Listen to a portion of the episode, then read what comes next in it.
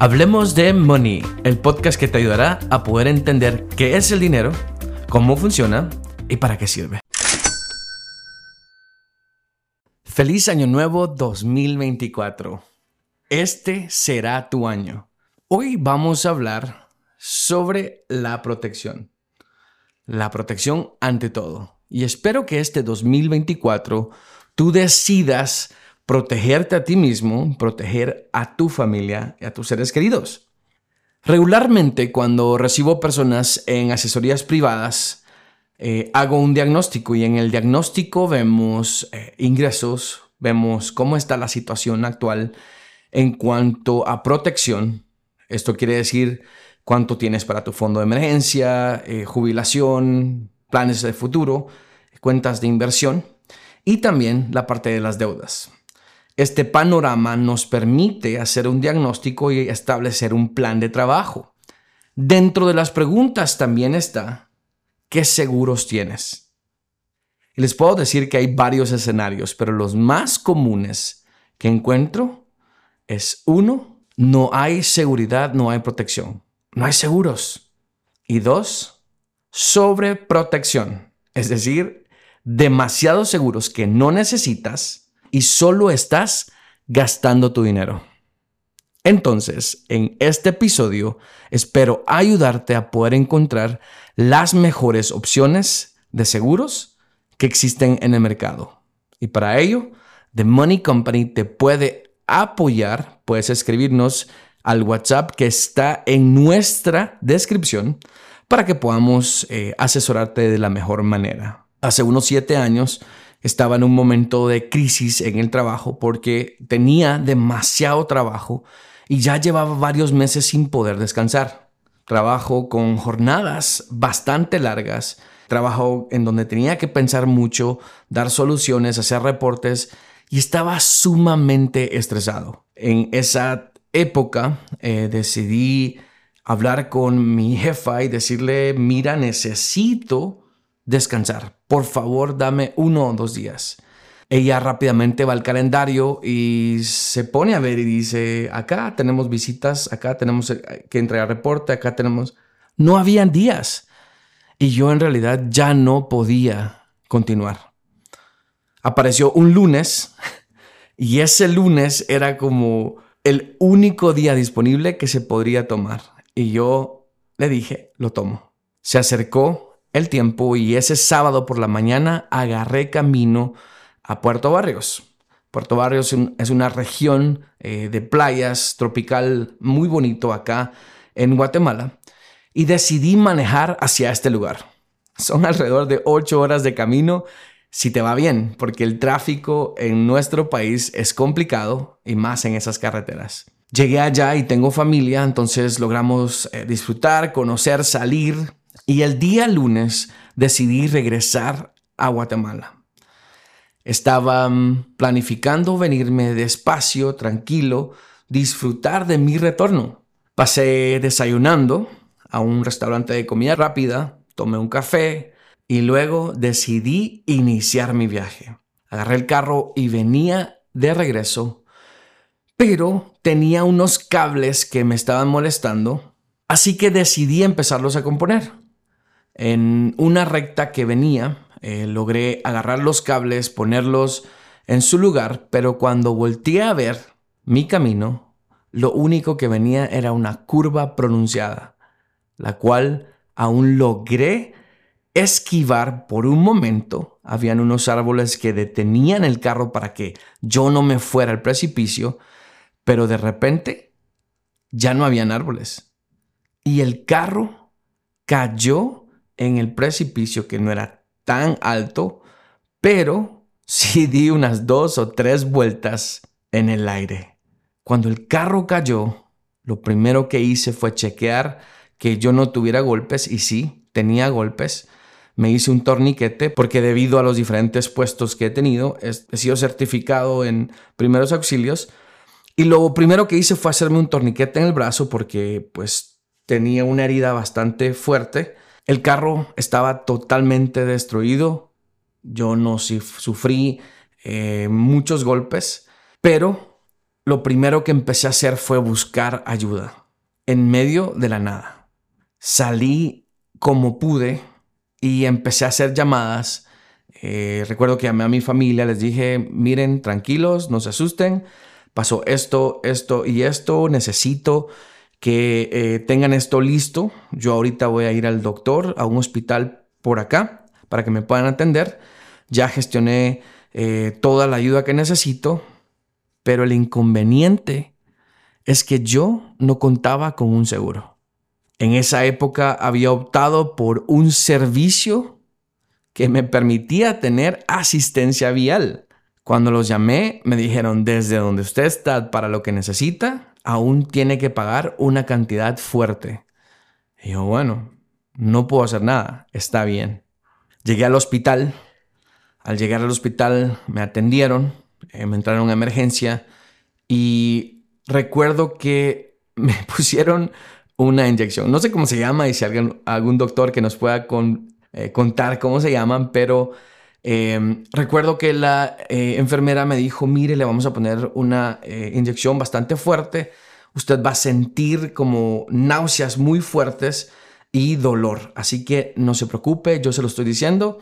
Y yo me le quedé viendo y dije, creo que ella no sabe con quién está tratando, porque yo creí que era muy fuerte. Me pusieron la inyección e inmediatamente yo sentí náuseas muy fuertes, de verdad nunca había sentido eso en mi vida y un dolor bastante fuerte, pero fue una inyección que me ayudó a no sentir dolor por periodos muy fuertes. En ese momento, por el shock, yo no sentía el dolor, pero sí recuerdo que después de 10, 12 horas me dolía todo, ya que mi cuerpo había sufrido muchas eh, pequeñas lesiones. La parte del cinturón también me lastimó y llegué a mi casa casi a la medianoche en ese día lunes que había pedido de descanso y me puse a pensar que lo único que había logrado era muchas pérdidas. Pues no tenía seguro, Tratamos de investigar qué se podía hacer con el carro. No se podía hacer nada, no se podía lograr nada, porque ya no se podía rescatar. En esa época gastaba muchísimo dinero en comida, en salidas con los amigos. Gastaba muchísimo dinero en cosas innecesarias. Pero pensar en pagar un seguro para mí era de locos. ¿Cómo vas a creer? No le voy a regalar mi dinero a las aseguradoras. No sirven de nada.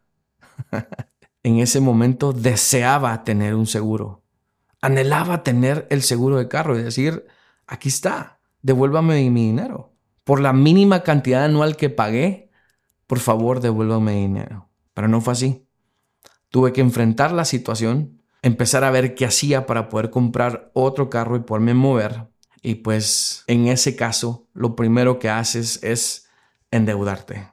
Si hubiese pasado algo grave, hubiera sido hospitalizado y no hubiera tenido seguro, creo que la factura hubiese sido muy fuerte y me hubiera endeudado. No tienen idea de la cantidad de personas y familias que me contactan para poder trabajar su plan financiero y que traen problemas financieros por una emergencia en la cual no tenían un seguro. Un seguro protege tu dinero. Claro, un buen seguro. Regularmente recibo, como les había comentado, muchas personas que están sobreaseguradas y que ni siquiera se dan cuenta que están gastando por gusto. Pagan un seguro de vida de 50 quetzales en este banco, de 65 en el otro, de 85 en otro, de 160 en otro lugar y lo peor de esto es que su familia ni siquiera lo sabe y solo siguen gastando y gastando en seguros que no necesitan. Les puedo asegurar que ya hubiesen ahorrado la cantidad que llevan gastada en seguros en una cuenta de ahorro o de inversión al 8 o 6% con interés compuesto. Tendrían muchísimo más dinero en liquidez en vez de tener un seguro que solo sirve cuando ya no estás. Por eso, un seguro de vida para mí no es de las mejores opciones. Claro, hay seguros de vida a término. Y esas sí son las mejores opciones, porque pagas primas muy chiquititas y obtienes muy buenos resultados en caso tú ya no estés. Recuerda, en The Money Company te podemos apoyar y asesorar con los mejores seguros que existen en el mercado. Nuestro propósito no es venderte un seguro solo porque sí. Nuestro propósito es protegerte y que tengas las mejores opciones, las que sí necesitas. Muchas personas se han acercado a mí y me han dicho, Josué, odio los seguros. Josué, los seguros destrozaron mi familia. Josué, y yo no creo que haya sido el seguro. Creo que fue el mal asesor.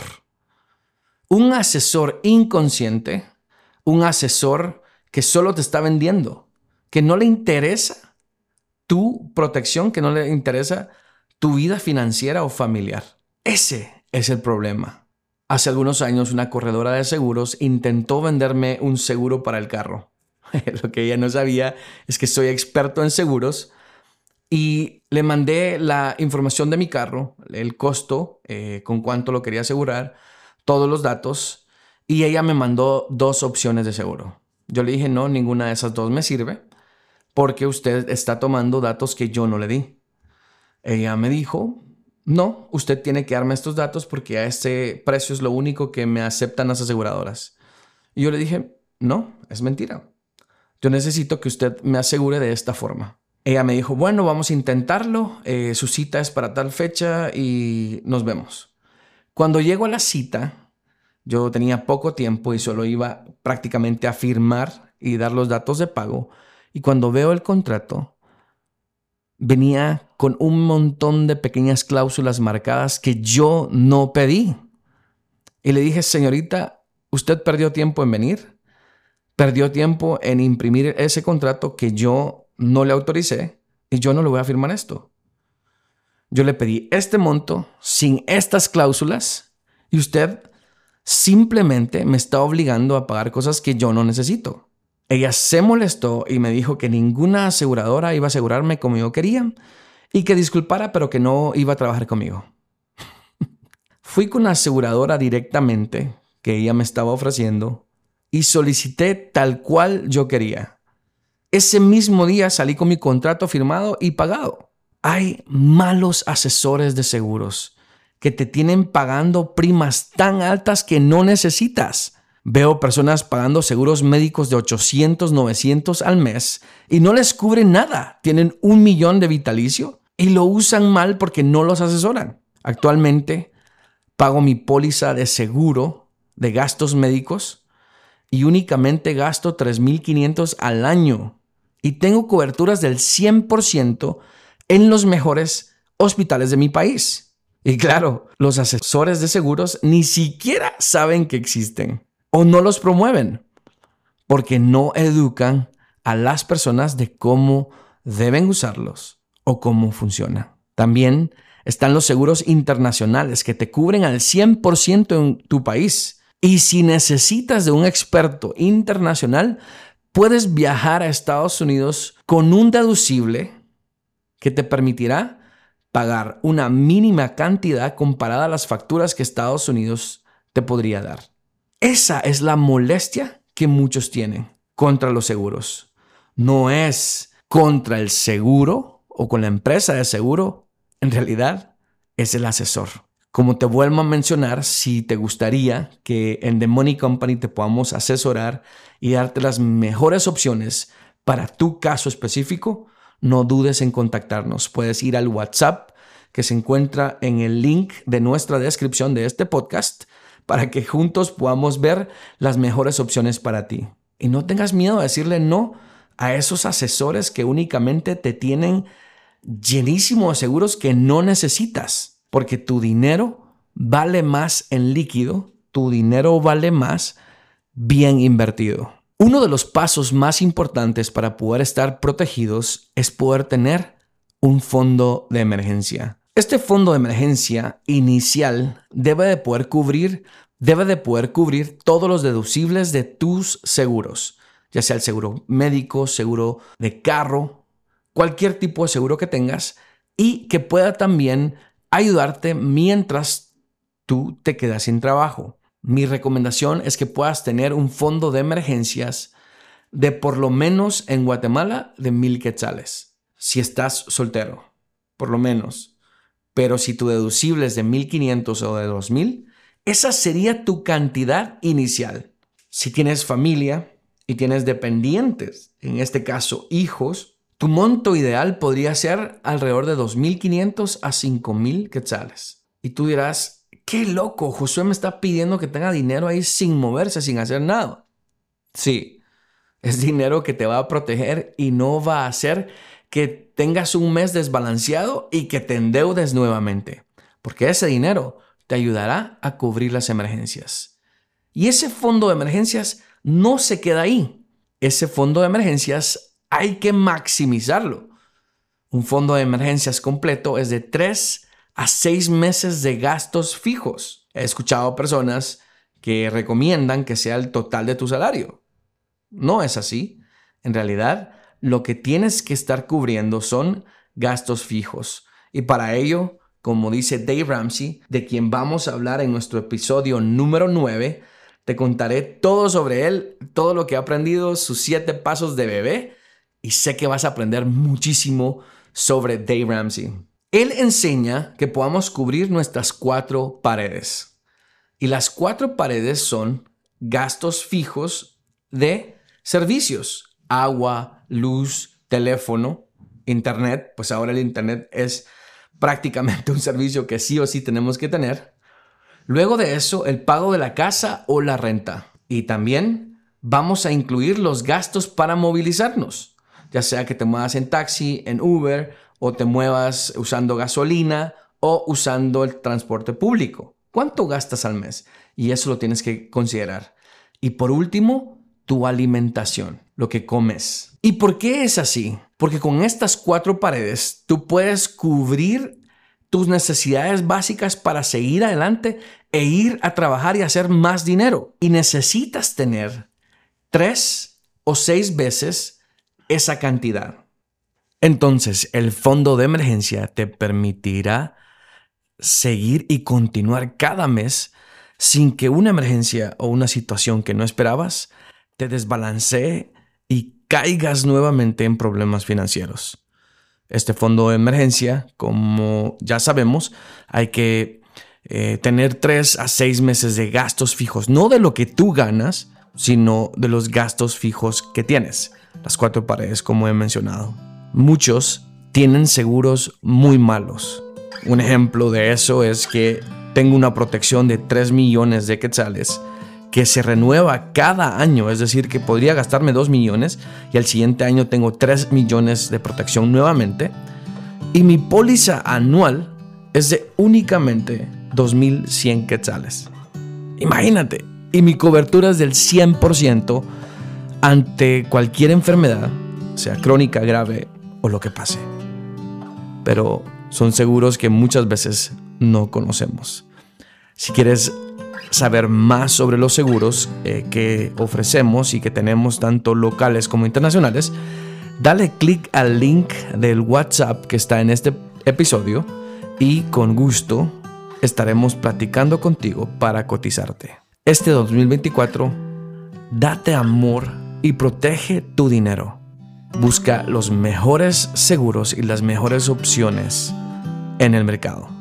Quiero invitarte a que contestes la encuesta que tenemos esta semana y agradecerte por participar. Hemos recibido varios comentarios, también eh, muchas personas ya han estado eh, calificando el podcast y los episodios y eso nos ayuda muchísimo para poder continuar y llevar educación financiera de calidad a todo el mundo.